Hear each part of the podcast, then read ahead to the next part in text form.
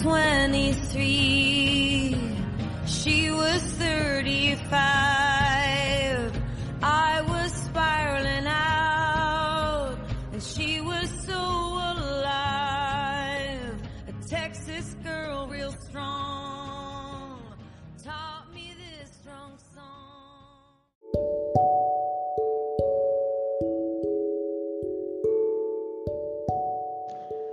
¿qué tal? Buenos días a todas las personas que escuchan nuestro podcast Hablemos Claro. Nos encontramos aquí en cabina con Grecia Torres, Ana Paula Rodríguez, Manuel Suárez, Ilse Salazar y su servidora Janet Vega.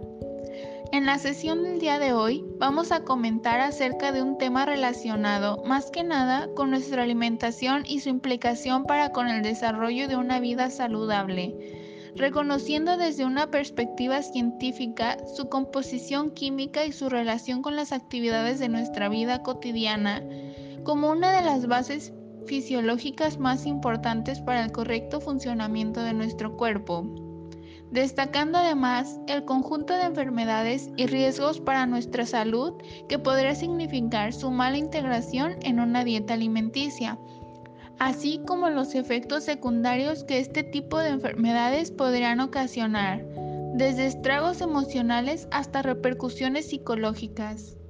Ante esto, abordaremos en primera instancia el concepto de biomolécula, así como sus cuatro manifestaciones químicas principales, los carbohidratos, los lípidos, las proteínas y los ácidos nucleicos reconociendo de manera general su definición, composición, funciones principales y los diferentes tipos que pudieran llegar a existir de cada uno de ellos.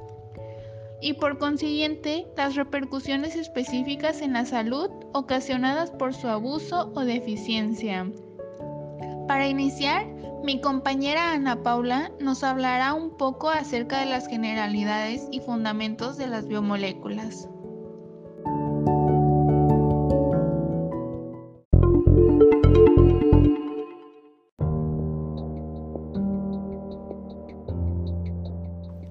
Hola Janet, es un gusto para mí poder estar en el programa. En este primer episodio les voy a hablar sobre las generalidades de las biomoléculas, ya que antes de profundizar en sus implicaciones fisiológicas, debemos de darnos una idea general acerca de lo que es este concepto. De manera general, el término de la biomolécula hace referencia exclusivamente a aquellas composiciones químicas que se encuentran en los seres vivos, conformando la materia empleada por las células, las cuales posteriormente forman los tejidos, órganos y demás estructuras por las que se integra su organismo, participando además en diferentes procesos que regulan su funcionabilidad. Existen dos tipos de biomoléculas, las orgánicas y las inorgánicas. Las primeras son moléculas con una estructura a base de carbono y que son sintetizadas solo por los seres vivos, mientras que las segundas se conforman por otro tipo de bioelementos, como lo son el agua, las sales minerales o los gases. Es por ello que se dice que las biomoléculas orgánicas están basadas en la química del carbono, siendo producto de las reacciones químicas del cuerpo o del metabolismo de los seres vivientes, y están constituidas fundamentalmente por el carbono, hidrógeno y oxígeno. A grandes rasgos, las cuatro principales clasificaciones de las biomoléculas son los carbohidratos, los lípidos, las proteínas y los ácidos nucleicos, cada uno con un conjunto de características específicas que definen su papel en el cuerpo humano. Ante esto, mi compañero Manuel nos hablará en primera instancia acerca de los carbohidratos, para conocer un poco más sobre sus propiedades.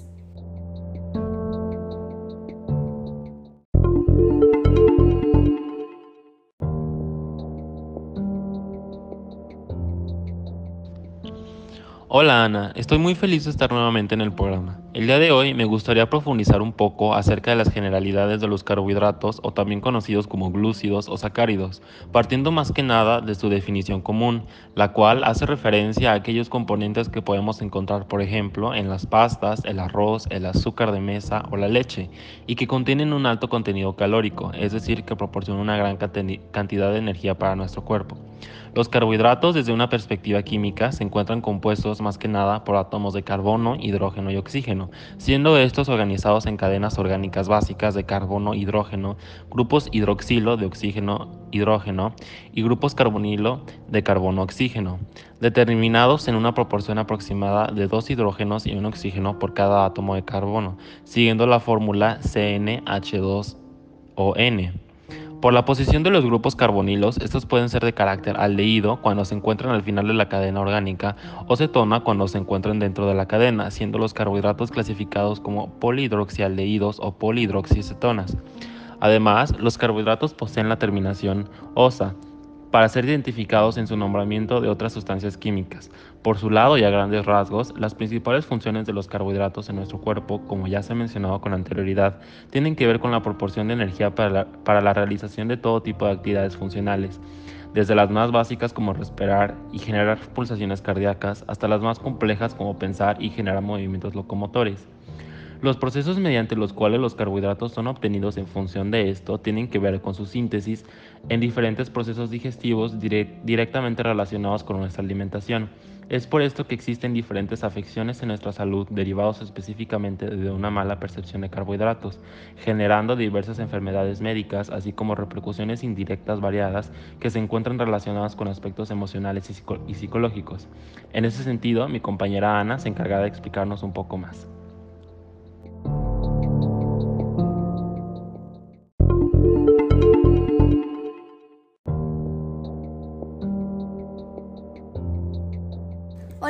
Es correcto. De manera específica, una mala percepción de carbohidratos en nuestros procesos digestivos y metabólicos podría desencadenar diferentes repercusiones en nuestra salud. Dentro de las que se destacan enfermedades como la diabetes, en la cual existe un desequilibrio hormonal que ocasiona que las células pierdan la capacidad de ingresar azúcares y generar energía, siendo estos acumulados en la sangre y provocando afecciones en este sentido, como la hiperglucemia. Por otro lado, los problemas relacionados con la tolerancia a glúcidos provenientes de la leche, como la lactosa, lo que genera irritaciones diversas en nuestro cuerpo al ser consumido derivado de la falta de producción de lactosa. La enzima encargada de sintetizarla, que bien puede ser producida por un daño intestinal relacionado con la mala percepción de carbohidratos. Además, otro ejemplo y uno de los más comunes tiene que ver con las afecciones bucales, por la gestión de alimentos y la permanencia de restos, azúcares entre ellos, provocando caries, infecciones y malestares generales. Por último, tenemos las afecciones relacionadas con el consumo deficiente de carbohidratos en nuestro organismo. Es muy común que las personas físicamente activas y que no consuman una cantidad equivalente a las acciones que realizan en el día, se lleguen a sentir más débiles y agotados. Por otra parte, el sistema digestivo puede llegar a entorpecerse volviéndose más lento y afectando su buen funcionamiento.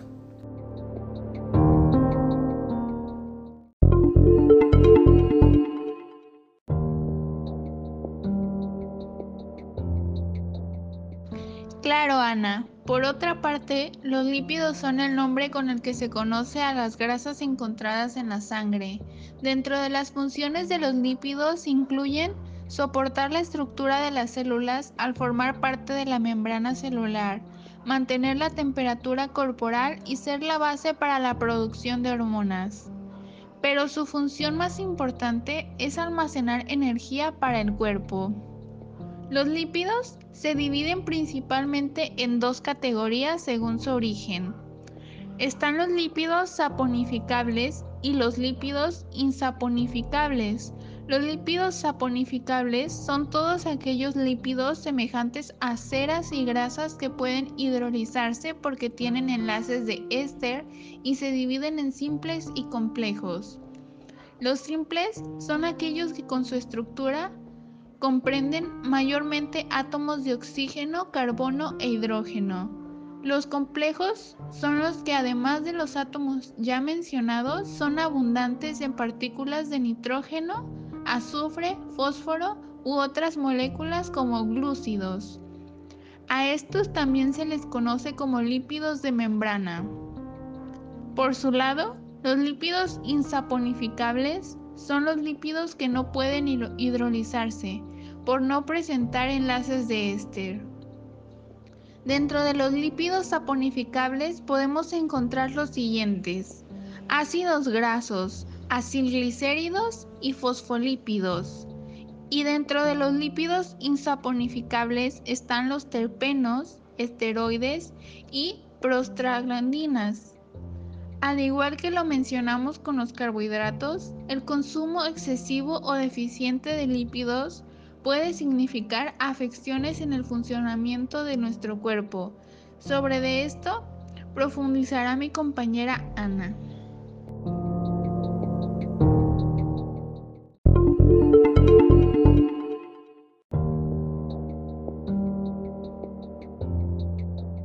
Exacto, Janet. De manera particular, el consumo excesivo de lípidos y su relación con el peso, la apariencia física y los estigmas sociales que ellos derivan da pie a problemas alimenticios como la obesidad, la cual se define como la acumulación anormal o excesiva de grasa en el cuerpo que puede ser altamente perjudicial para la salud, teniendo como consecuencia más grave la muerte. Sin embargo, también el consumo reducido o nulo de lípidos causa trastornos alimenticios como la anorexia o la bulimia, siendo el primero un trastorno de conducta alimentaria, que supone de una pérdida de peso causada por el propio enfermo que lleva a un estado de inanición, caracterizándose por el temor a aumentar de peso y por una percepción distorsionada y delirante del propio cuerpo, provocando además la eliminación voluntaria de lípidos, carbohidratos y proteínas en la dieta cotidiana para llegar así a una ingesta únicamente de lípidos muy peligrosa. Por su lado, la bulimia es un trastorno de alimentación de origen neurótico que se caracteriza por periodos en los que se come compulsivamente alimentos altamente calóricos que son ricos en lípidos y carbohidratos, seguidos de otros periodos de culpabilidad y malestar con provocación de vómito. Derivados de los trastornos descritos anteriormente, las personas que los sufren tienen consecuencias directas en la salud como la disminución anormal en la frecuencia cardíaca y la presión arterial, pudiendo además desarrollar problemas como la osteoporosis, en la cual es la reducción de la densidad de los huesos, o la deshidratación severa que puede resultar en fallas renales, diabetes, entre otras enfermedades. Asimismo, las implicaciones psicológicas y emocionales que se desarrollan a la par de estos problemas es una de las implicaciones indirectas más importantes a abordar en este sentido. Es fundamental reconocerlas como legítimas y atenderlas con la misma importancia, siendo prudentes, asertivos y buscando ayuda de profesionales especializados, ya que representan afecciones en la salud mental de quienes las pertenecen. Y de esta manera, ocasionan un malestar generalizado que pudiera desencadenar otro tipo de daños colaterales graves.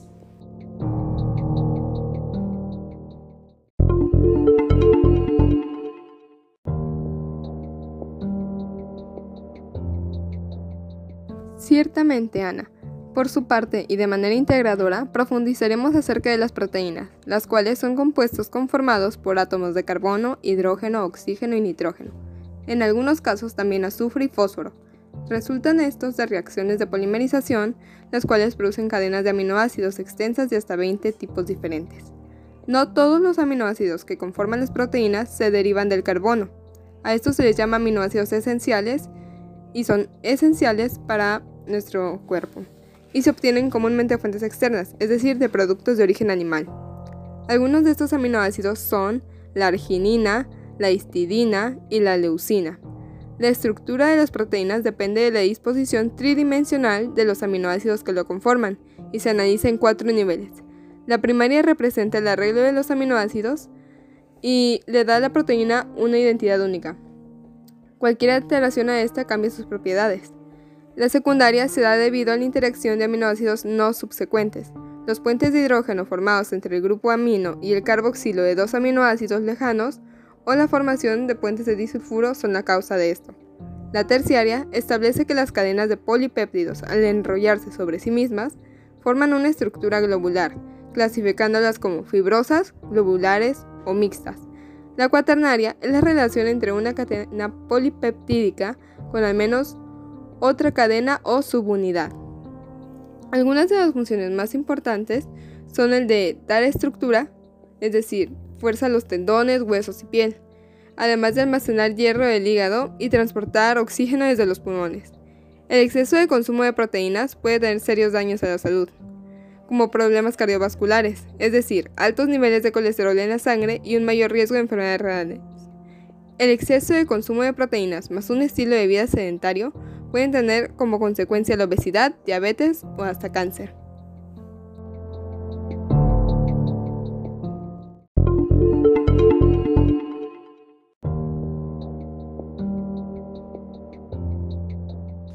Exactamente, Ilse. Finalmente, los ácidos nucleicos son el cuarto tipo de biomolécula y se encuentran presentes en todas las células y virus. Las funciones de los ácidos nucleicos tienen que ver con el almacenamiento y la expresión de la información genética. El ácido desoxirribonucleico, el ADN, codifica la información que la célula necesita para fabricar proteínas. Un tipo de ácido nucleico relacionado con él, llamado ácido ribonucleico, el ARN, presenta diversas formas moleculares y participa en la síntesis de las proteínas. Su unidad estructural es el nucleótido, una molécula orgánica compuesta por tres componentes, una base nitrogenada, una purina, pentosa, ribosa o desoxirribosa, según el ácido nucleico, y el grupo fosfato, que es el causante de las cargas negativas de los ácidos nucleicos y que le brinda características básicas. Los ácidos nucleicos tienen cuatro estructuras, la primaria, la cual consiste en la unión de los nucleótidos mediante enlaces fosfodiéster, dando lugar a un polímero lineal, y siendo el orden de los nucleótidos lo que define la secuencia del mismo. Por su lado, la estructura secundaria, que está formada por dos hebras de nucleótidos paralelas, formando puentes de hidrógeno entre las bases nitrogenadas enfrentadas. Cuando en una hebra encontramos anina, en la otra hallamos timina. Cuando en una hebra encontramos guanina, en la otra hallamos citosina. Estas bases enfrentadas son las que constituyen los puentes de hidrógeno. La adenina forma 2 con la timina y la guanina forma 3 con la citosina. Además contamos con la estructura terciaria, cuya estructura se compacta mucho cuando el ADN se une a proteínas básicas, como por ejemplo las histonas y las protaminas. Y por último la estructura cuaternaria, donde los solonoides se enrollan formando la cromatina del núcleo interfásico de la célula eucariota y se crean cromosomas. De manera general existen dos tipos de ácidos nucleicos, el ARN y ADN. Cuando las bases de los dos esqueletos del ADN se enlazan entre sí, el ADN adopta una estructura semejante a una escalera, la cual se tuerce y se conoce como doble hélice. En su replicación, la secuencia específica del ADN forma su código genético. Este código maestro controla todas las características del organismo porque contiene las instrucciones para sintetizar todas las proteínas que forman el organismo. El código pasa de generación en generación. La estructura tridimensional del ARN es diferente de la que tiene el ADN. Este cuenta con una sola cadena de nucleótidos que se tuerce y forma una hélice. Los daños en los códigos genéticos pueden generarse desde nacimiento y podrían significar enfermedades y síndromes como por ejemplo la, miocardiopatía hipertrófica, que es un padecimiento cardíaco que se debe a un crecimiento desmedido del miocardio, músculo del corazón que al engrosar sus paredes es propenso a colapsar ante momentos de mucho estrés o alta exigencia física. También puede causar algunas enfermedades como alteraciones en las porfinas, retrasos mentales, cataratas, diabetes, entre otras.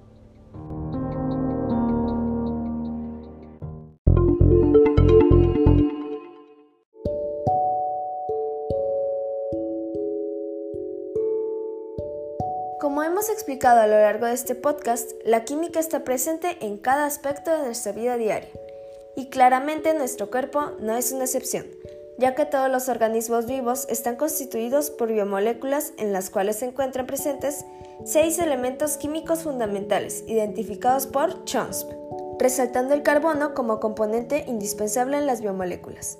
Gracias a esto y tomando en cuenta todo lo que vimos previamente, sabemos que las biomoléculas son indispensables para el buen funcionamiento de nuestro cuerpo en general. Es importante no solo asegurarnos de incluir estos componentes en nuestras dietas diarias, sino que también hay que tener en cuenta las cantidades necesarias para no caer en el abuso o en la falta de ellos. Una buena guía para poder tener una alimentación saludable es el famoso plato del buen comer.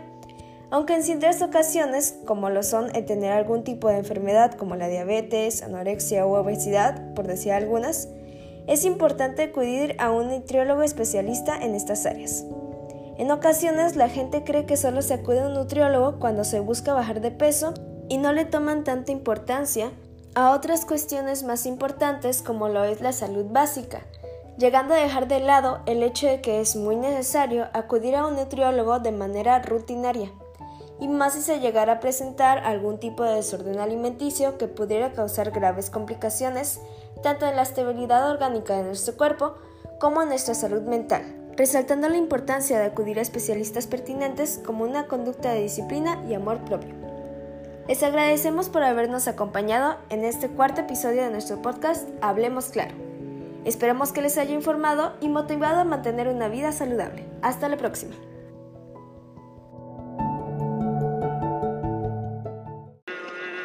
See